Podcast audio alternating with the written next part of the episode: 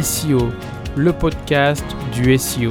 Je m'appelle Alexandre Favreau et je suis consultant et formateur en référencement naturel. Dans cet épisode, je te parle d'un sujet concret. Bonne écoute.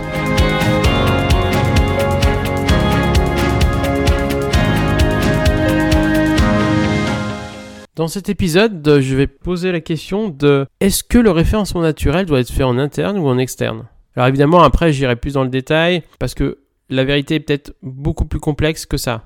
Mais l'idée, c'est de dire, voilà, quels sont les avantages et les inconvénients de faire le référencement naturel euh, en interne, en externe et via les différents intervenants. Premier, le chef d'entreprise.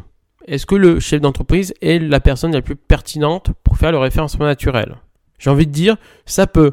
Mais le problème du chef d'entreprise, il est multiple. D'une part, est-ce qu'il a les compétences en référencement naturel pour faire le référencement naturel?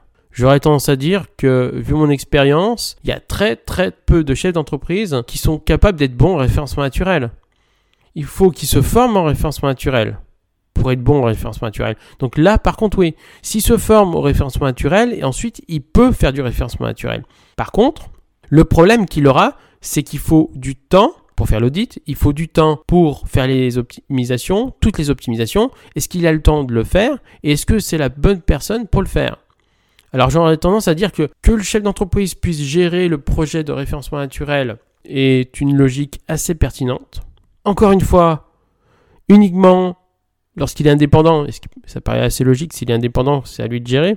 Mais aussi parce que s'il est dans une petite entreprise, une TPE par exemple, c'est important que le chef d'entreprise puisse gérer ça. Après, faire toutes les actions, c'est complexe. L'avantage pour le chef d'entreprise de faire le référencement naturel, c'est qu'il connaît très bien son activité et que c'est économique de faire euh, soi-même les choses. L'inconvénient, c'est qu'il devra se former.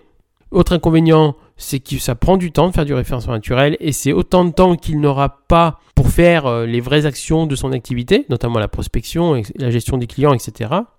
Il fera évidemment moins bien qu'un professionnel en référencement naturel, ça ça paraît évident, et il se plante assez souvent. Surtout si c'est pas formé, il se plante assez souvent. C'est souvent pourquoi je dis qu'il faut faire faire au minimum l'audit SEO par un professionnel et ensuite éventuellement faire les actions ou dispatcher les actions, mais euh, ne pas faire l'audit SEO. Le chef d'entreprise ne doit pas faire l'audit SEO ou il se forme en référencement naturel. Donc, la plupart du temps, c'est une mauvaise idée de faire le référencement naturel quand on est chef d'entreprise, en tout cas l'audit, sauf si on se forme. Ensuite, il y a au sein de l'entreprise, c'est-à-dire qu'on va faire le référencement naturel tout en interne. C'est une bonne chose s'il y a un expert en référencement naturel au sein de l'entreprise. Et c'est une bonne chose parce que ça coûtera moins cher qu'un expert en externe. Il connaît bien l'entreprise, donc du coup, il connaît bien l'activité, le, le produit ou service, donc du coup, il sera mieux à même à bien arbitrer les choses. Mais s'il n'est pas suffisamment expert, et la plupart du temps c'est ça le problème, c'est que on va le faire faire en sein d'entreprise parce que c'est plus économique, mais on va le faire faire à quelqu'un qui a des notions en référencement naturel ou qui connaît mais pas suffisamment, ou quelqu'un qui croit connaître mais il connaît pas. Et du coup, ça va prendre du temps en tant que salarié. On va payer une partie de son salaire pour une activité qui sera pas forcément pertinente. Généralement, ça prend beaucoup de retard et le résultat est moindre. Donc, c'est une fausse bonne idée souvent de faire en interne, sauf si on a quelqu'un vraiment d'expert en référencement naturel en interne. Soit existant, soit on embauche un expert en référencement naturel. L'avantage évidemment, c'est qu'il n'y a pas de dépendance vis-à-vis d'une personne externe. Ça, c'est clair. Donc ça dépend. Si on a quelqu'un d'interne très compétent, oui. Sinon, faut le former, pareil. Hein le former, donc faire former par un, expert en référencement naturel. Dans ce cas-là, oui. S'il est formé et qu'il devient bon en référencement naturel, oui. Mais la plupart du temps, euh, faites attention.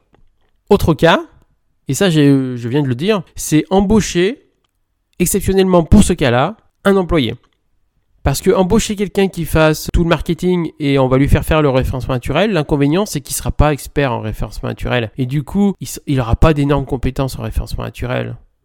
Ou quelqu'un qui fait du web marketing, mais pareil, quelqu'un qui fait toutes les actions du web marketing, il peut pas être très bon dans chacune des parties. Il faudra au minimum faire faire peut-être encore une fois faire faire l'audit à quelqu'un en externe, quitte à ce que ensuite le responsable en interne puisse faire l'ensemble des actions après, ou pareil, le former pour euh, qu'il soit expert. Mais vous pouvez aussi embaucher un expert en référencement naturel. Alors, TPE, euh, ça n'a pas d'intérêt, a priori. C'est plus dans les... Et encore, hein. pour les e-commerce, pour les boîtes qui commencent à être plus importantes, hein, ETI, grosses entreprises, évidemment, en interne, c'est plus logique d'embaucher en interne, ça c'est beaucoup plus logique. Mais on peut aussi faire appel à un prestataire externe ponctuellement pour l'analyse, pour vérifier que tout est OK. Mais j'ai envie de te dire, plus l'entreprise est costaude, plus le chiffre d'affaires en référencement naturel doit être conséquent et commerce, plus ça peut être pertinent. Mais ça n'empêche pas aussi de faire appel à un prestataire pour la formation ou pour une analyse ponctuelle, un audit ponctuel. Autre intervenant possible, une agence spécialisée en référencement naturel ou une agence web marketing. Alors l'agence web marketing, faut faire attention parce que l'agence web marketing fera toutes les actions du web marketing et n'est pas forcément un grand expert en référencement naturel. Encore une fois, cette expérience, j'ai énormément d'expérience hein, depuis quelques années. Les agences web marketing sont pas forcément très bonnes en référencement naturel. Ensuite, les agences SEO, donc les agences spécialisées en référencement naturel, peuvent être pertinentes. Généralement, le stéréotype, c'est les petites entreprises aiment bien prendre des freelances.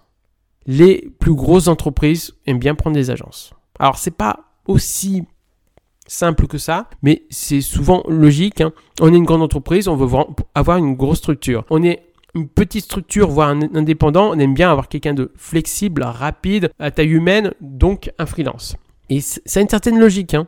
Le problème d'une agence en référencement naturel, parfois, c'est que si tu es un petit client, tu ne seras pas forcément très privilégié et les gens ne vont pas forcément, en interne, prendre beaucoup de temps pour toi. Petit client ou petit budget, ou les deux. Il faut savoir que dans les agences, hein, c'est un système où chaque employé aura différents clients à gérer. Si tu es un petit client pour cet employé-là, tu, il passera pas beaucoup de temps pour toi. Petit client, petit budget ou petit intérêt. Et il y a aussi d'autres cas, c'est que comme tu es dans une grande structure, la structure aura certainement beaucoup de coûts, que ce soit des coûts euh, par exemple un local ou des coûts autres, etc. Et les coûts font que tu vas payer plus cher, voire beaucoup plus cher que si tu étais avec un freelance qui a des coûts bien inférieurs. Je vois souvent passer pour la même action, moi je fais des coûts bien moindres qu'une agence. Et c'est pas parce que mon tarif euh, journalier est plus faible d'une manière ou d'une autre, etc. Il l'est. Parce que, tout simplement, l'agence a énormément de coûts supérieurs à moi et du coup il doit le répercuter sur son prix, ce qui est totalement logique. Autre cas, eh ben, c'est le freelance. Ça je connais bien parce que je suis freelance. L'avantage du freelance, c'est qu'il est moins cher qu'une agence, voire beaucoup moins cher. Il y a tout type de freelance. Et ça, c'est plutôt un inconvénient. C'est-à-dire qu'il y a des freelances spécialisés en référencement naturel qui seront meilleurs que les freelances généralement qui font de tout. Et encore, c'est à vérifier. C'est en fonction de, l'expérience et des, compétences. Hein. Il y a des freelances en référencement naturel qui sont très compétents, d'autres qui sont peu compétents. Il y a des freelances en référencement naturel qui sont très honnêtes et d'autres qui sont beaucoup moins honnêtes dans ce domaine, de margoulins comme on dit, de gens qui font pas forcément de la bonne qualité. Il y a différentes techniques aussi en référencement naturel, le right hat, le grey hat et le black hat. Si vous voulez pas prendre de risques et vous prenez un consultant qui fait du black hat, qui vous le dise, à la rigueur, vous l'aurez choisi, qui vous le disent pas, c'est plus embêtant. Il y a vraiment des qualités très fluctuantes entre les freelances. Ça, c'est plutôt le côté négatif. Il pas forcément évident d'identifier si ce freelance-là est de qualité ou pas, parce que le domaine est assez spécifique, assez technique. L'avantage, par contre, d'un freelance, généralement, c'est qu'il a un bon prix. Généralement, c'est qu'il est très flexible parce que tu es important pour lui. Donc, du coup, tu le, pourras l'avoir beaucoup plus facilement au téléphone, par mail. Il sera beaucoup plus réactif, il sera beaucoup plus impliqué et tu vas pas avoir d'intermédiaire. Il va beaucoup mieux gérer les choses et le projet généralement. Encore une fois, ça dépend des cas. Tu l'auras compris, je m'axe plutôt sur le fait qu'il faut prendre un freelance parce que je vois beaucoup de côtés positifs du freelancing et pas uniquement parce que je suis freelance. Hein. Autre possibilité, l'agence ou le freelance qui a créé le site ou qui va créer le site internet. Par exemple, tu n'as pas de site internet, tu veux créer le site, tu as bien compris qu'il faut idéalement faire le référencement naturel au moment de la création du site et pas après. Ou tu as créé le site internet et tu veux faire faire le référencement naturel à celui qui est en train de créer le site internet ou qui l'a créé. Est-ce que c'est une bonne idée? Non, la plupart du temps. Je vais expliquer pourquoi. La plupart du temps, les actions en référencement naturel proposées par les créateurs de sites internet, que ce soit une agence ou un indépendant, sont des offres de base qui ne suffiront pas du tout. Je connais beaucoup de gens, beaucoup de développeurs, euh, et j'ai eu beaucoup d'expériences euh, de sites internet. Il est extrêmement rare, voire c'est vraiment des exceptions, que des développeurs soient extrêmement bons en référencement naturel ou que des agences qui créent des sites internet soient extrêmement bons en référencement naturel. Et il y a deux cas. Soit ils n'ont pas envie de le faire, donc ils ne le font pas, soit ils ne sont pas en capacité de le faire. Donc je ne conseille pas de faire faire le référencement naturel à ceux qui créent le site internet. Il faut vraiment faire appel à un spécialiste en référencement naturel en plus, développeur ou agence. Les offres qui sont présentes parfois dans les budgets de création de site internet, et des fois on dit, euh, voilà, il y a une partie SEO ou il y a une partie euh, mise en place du SEO friendly. Euh, il y a plein de choses comme ça. Généralement, c'est la partie code. On va faire un site qui a le code optimisé pour le référencement naturel. Donc on va faire un site avec un temps de téléchargement des pages assez rapide. On va faire un site responsive. On va faire un code qui plaît à Google, plus ou moins, sans aller trop dans le détail mais c'est uniquement sur la partie code la plupart du temps. Ne vous laissez pas gruger par ceux qui mettent du référencement naturel dans la création de site internet. Ça peut arriver que ça soit du vrai référencement naturel, mais moi je donnerai un exemple de, allez, dans 5% des cas c'est du vrai référencement naturel, dans 95% des cas c'est du référencement naturel très très très basique qui aura aucun apport pour le référencement naturel. Comme je vous l'ai dit, généralement c'est un site euh, avec un code optimisé en référencement naturel et encore pas tout le code. Mais il n'y a pas de recherche de mots-clés la plupart du temps, ou, si on a, c'est vraiment basique. Hein. Et s'il n'y a pas de recherche de mots-clés, ben, le référencement naturel, il n'y a rien en fait. Et le contenu n'est pas optimisé au référencement naturel ou est mal optimisé. Non, non. Vous prenez vraiment quelqu'un de spécialisé en référencement naturel. Je sais, c'est un intervenant en plus, c'est une complexité en plus, mais le référencement naturel fait par une agence ou un freelance qui va créer ton site est un mauvais référencement naturel. D'ailleurs, c'est même une erreur. Mettre un site optimisé en référencement naturel, je vais créer ton site et je vais l'optimiser en référencement naturel.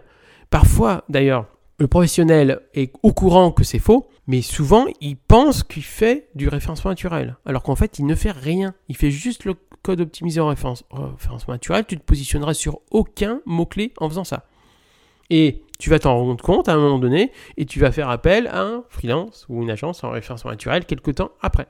Donc, pour résumer, parce que là c'était un peu long, ça dépend des cas, mais parfois il est pertinent de le faire en interne, parfois en externe. Si on veut vraiment schématiser, plus l'entreprise est grande, avec beaucoup de salariés, si on veut vraiment faire simple, plus il est pertinent de de faire les choses en interne. Une grande entreprise, il peut prendre un prestataire en, interne spécialisé en référencement naturel, même une entreprise, euh, un ETI, voire une PME, si le référencement naturel est essentiel, il peut prendre en interne quelqu'un de spécialisé en référencement naturel. Alors après, les profils de qualité en référencement naturel sont assez pénuriques, il y a de plus en plus de pénuries euh, en la matière, mais ça peut être pertinent. Par contre, par rapport à un, un indépendant ou une TPE, voire une ETI des fois, hein, parfois même PME, hein. le faire faire en externe, ne serait-ce que pour la partie audit ou la partie formation. C'est les deux choses qui sont logiques à faire en externe la plupart du temps. Se former ou former en interne euh, la personne qui va gérer le référencement naturel et l'audit SEO. Et aussi, j'en ai pas parlé jusqu'à maintenant, mais il y a la problématique du référencement naturel, par exemple, si l'objectif est limité, tu veux faire du référencement naturel mais tu n'as pas un objectif euh, exorbitant, ou tu dans une activité de niche où le référencement naturel ne nécessitera pas une personne en interne à moyen long terme euh, toute l'année, dans ce cas-là, il ne faut pas prendre quelqu'un en interne. Il faut prendre un prestataire ponctuel pour optimiser le référencement naturel ou pour être là pour, pour gérer le projet d'optimisation au référencement naturel. Et ensuite, quand on n'aura plus besoin, tu t'arrêteras la collaboration ou tu arrêteras la, la, coopération pendant quelques semaines, quelques mois et tu reviendras avec lui quelques temps après. Assez souvent, il n'y a pas besoin d'un salarié à temps plein, très compétent en référencement naturel, pour faire l'ensemble des actions. Mais dans ce cas-là, on va plutôt prendre quelqu'un en externe, évidemment. Donc, tu l'auras compris, ça dépend des cas.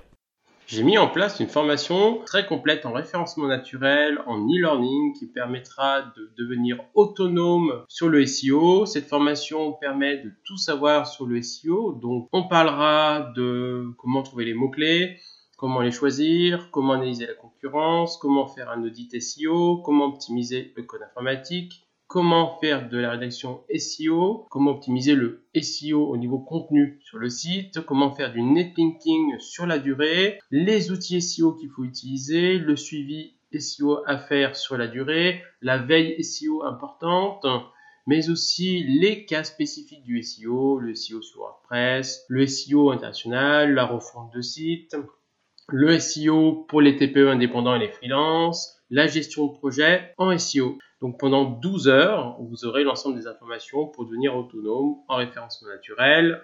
Pour suivre cette formation en e-learning, il suffit de me contacter de différentes manières sur mon site alexandrefavreau.fr ou directement avec les informations que je vous donne dans la description de l'épisode ou dans la description du podcast. Et si vous voulez une formation personnalisée, n'hésitez pas à me contacter également.